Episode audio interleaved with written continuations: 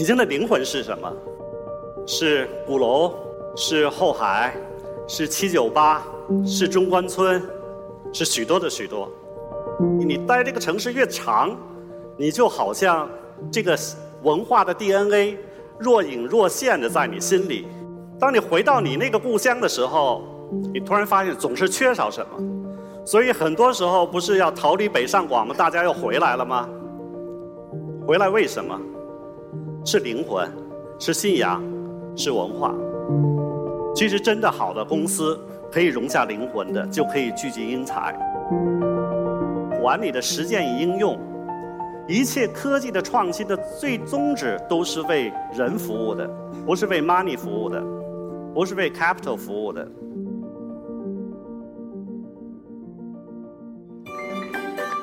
大家早上好，今天我演讲的主题。成功的企业的 DNA 源自于信仰。网上有这么一句话，大家都熟悉，说哈，说北京这个城市可以留下我的灵魂，但容不下我的肉体。那么我想问一下，现在在北京容下肉体的人，请举手。都没有容下，不可能的。但北京这城市有什么魅力？大家年轻人为什么都往一线城市跑？说它可以容下灵魂。北京的灵魂是什么？我是北京人，是鼓楼，是后海，是七九八，是中关村，是许多的许多。这些因素的的确是很多城市所没有的。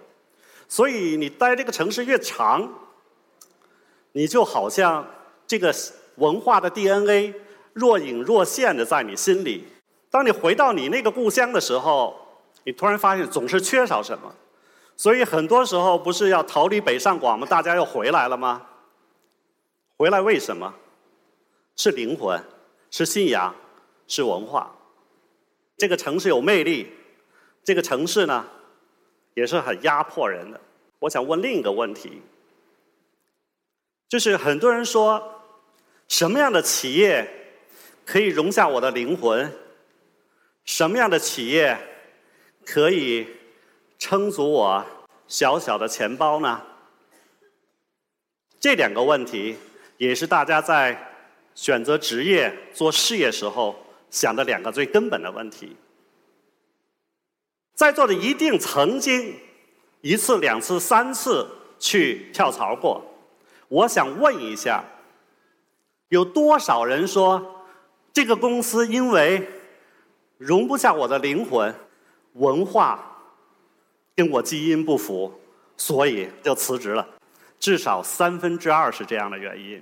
三分之二的人一定是说，这个公司的文化我不喜欢。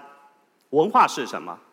就是细细节节的地方，周围的每一个动物、每一个老板，我无法忍受。还好。你再去另一个地方，可以容下你文化的地方。但是，其实真的好的公司，可以容下灵魂的，就可以聚集英才。那么，什么是一个有信仰的公司呢？我今天讲三个，这个三个公司呢，就生活在我们身边。那么，我讲的第一个案例应该是谁呀？Starbucks 这家公司大家都很熟悉。其实我跟你们讲，Starbucks 啊，那咖啡啊。不是特好喝的咖啡，它有点太工业化的东西了。但是 Starbucks 为什么大家愿意去那个地方呢？其实 Starbucks 好像他的老总这个施尔茨写过一本书，他的名字说 Starbucks 不是卖咖啡的。那么他的理念是什么呢？他是激发并孕育人文精神。什么叫人文精神呢？就是关注人，不是关注人兜里的那个钱包。这是他 Starbucks 最精髓的地方。所以你们到 Starbucks 的时候，你们会感觉那个环境、那个社区的打造是非常舒服的。所以去那地方，其实很多人真的不是为了喝咖啡。我去那儿是约会去了，商务约会。啊，所以我见人一定要在 Starbucks 见。我几乎很少在 Office 见。因为 Office 一见面的时候，那个冰冷的那个环境，那个实际上是不舒服的、不对等的。那么 Starbucks 打造成人文的精神，它串成在整个 Starbucks 的管理当中、它的产品当中、它的服务当中。我印象最深的一次，有一次我到美国去出差，点咖啡的时候，突然发现我既没有现金，也没有信用卡，我的手机里。也没有装 Apple Pay，怎么办？其实我蛮尴尬的。那 Starbucks 服务生给了我一个微笑，说：“你可以把这咖啡拿走，这是免费的。”他有可能看出来了，I love Starbucks，所以就 free 了。什么叫人文关怀？它首先一个文化叫 trust。Starbucks 的文化的核心在管理的时候，它叫 trust，它 trust 它每一个员工。管理层 trust 他的客户，真的不会有人说哦，我可以走这个蹊跷之路，所以每天去喝到 free 的咖啡。所以你看他的每个细节做得很好。舒尔茨在清华、北大演讲中也讲得特别好。他说，我们在做所有的商业的重大抉择的时候，有时候未必出自于商业之目的。二零一七年在中国。给全职的这个员工给了一个很好的福利，就是给他们的父母买了重大的疾病保险。这个东西看起来好像跟商务又没关系，好像跟我们经常做的员工关怀有关系。其实不是的，这个决定就是源于 Starbucks 它的精神的灵魂，就是我讲成功企业的灵魂。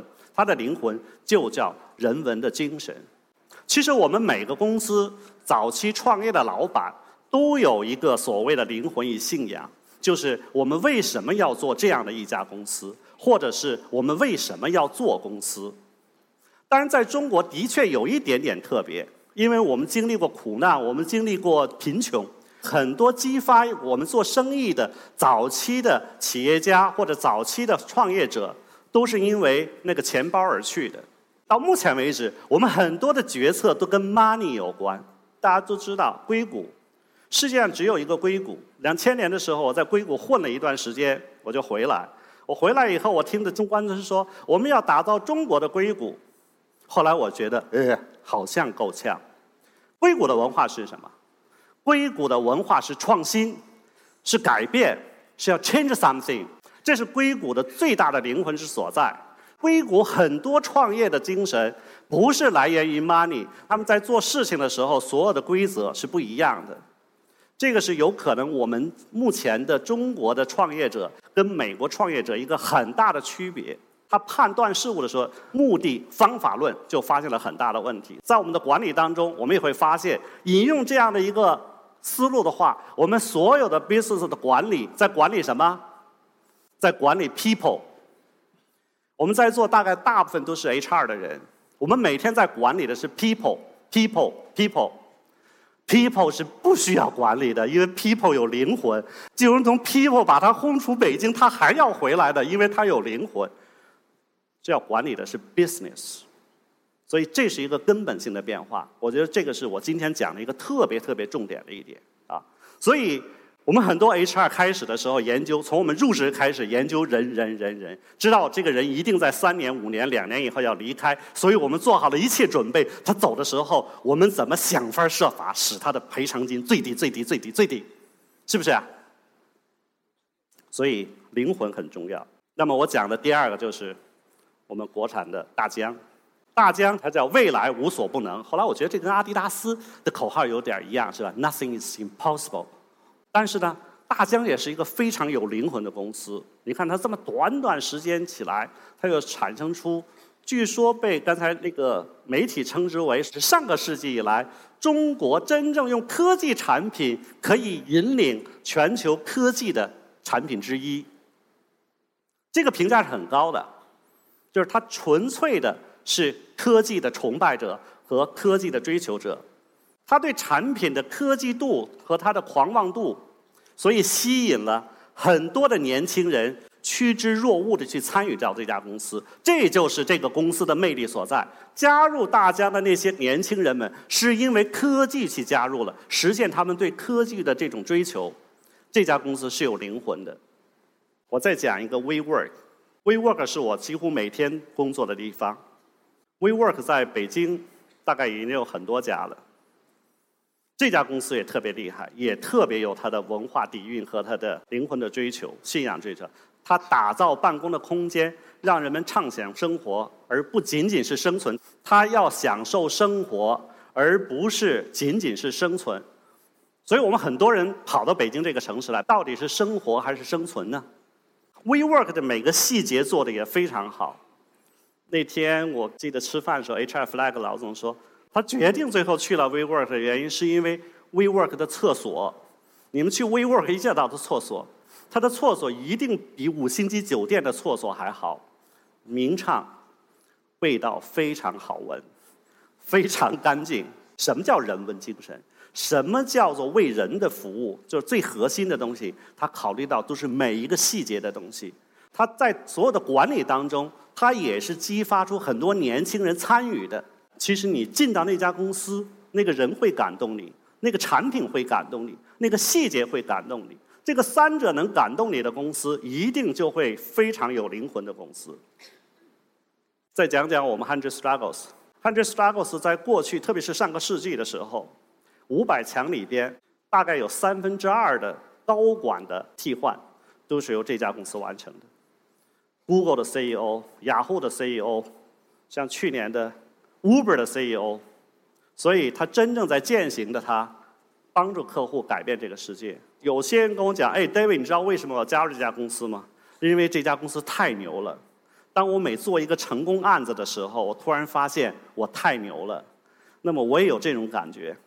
当有案子成功的时候，所有的媒体都报道这成功案例的时候，你会有一种自豪感，参与到客户来改变这个世界的这个行为当中，非常厉害。”库克他有一句话我特别欣赏，他说每个人都应该有价值观，不是应该有，实际上每个人都有价值观，就是你对价值的判断和文化的判断。公司就是一群人聚集在一起，因此按理论来说，所有的公司也都应该有价值观。他说作为一个 CEO 呢，主要的责任之一就是决定公司该有怎样的价值观，并按照价值观来领导这家公司。这句话，有些东西我们看似是口号的东西，其实很伟大的公司都是按照这样价值观在践行的。凡是没有按照这价值观践行的时候，这家公司就摇摆的，这家公司就是焦虑的，这家公司就是动荡的。你们看是不是这样？你们在做管理的时候，是不是也依照公司自己的价值观来践行你们的理想的东西？那么，这是我的一个。一直特坚信的一个理论，就是一切管理的实践与应用，一切科技的创新的最宗旨都是为人服务的，不是为 money 服务的，不是为 capital 服务的。公司、企业对信仰的遗忘或者背叛，将会失去其灵魂和魅力。公司在艰苦的时候，如果文化的坚守都会让我们像战士一样站在那里而不失败、不言败。但是很多公司其实还不错，看起来，但是它为什么会败了呢？就是因为它对信仰和文化的遗忘与丢失，过于的单一的忘掉了所有的组织每一个个体人的存在，一直在追寻着人后边的那个 money。这就是我今天的演讲，谢谢大家。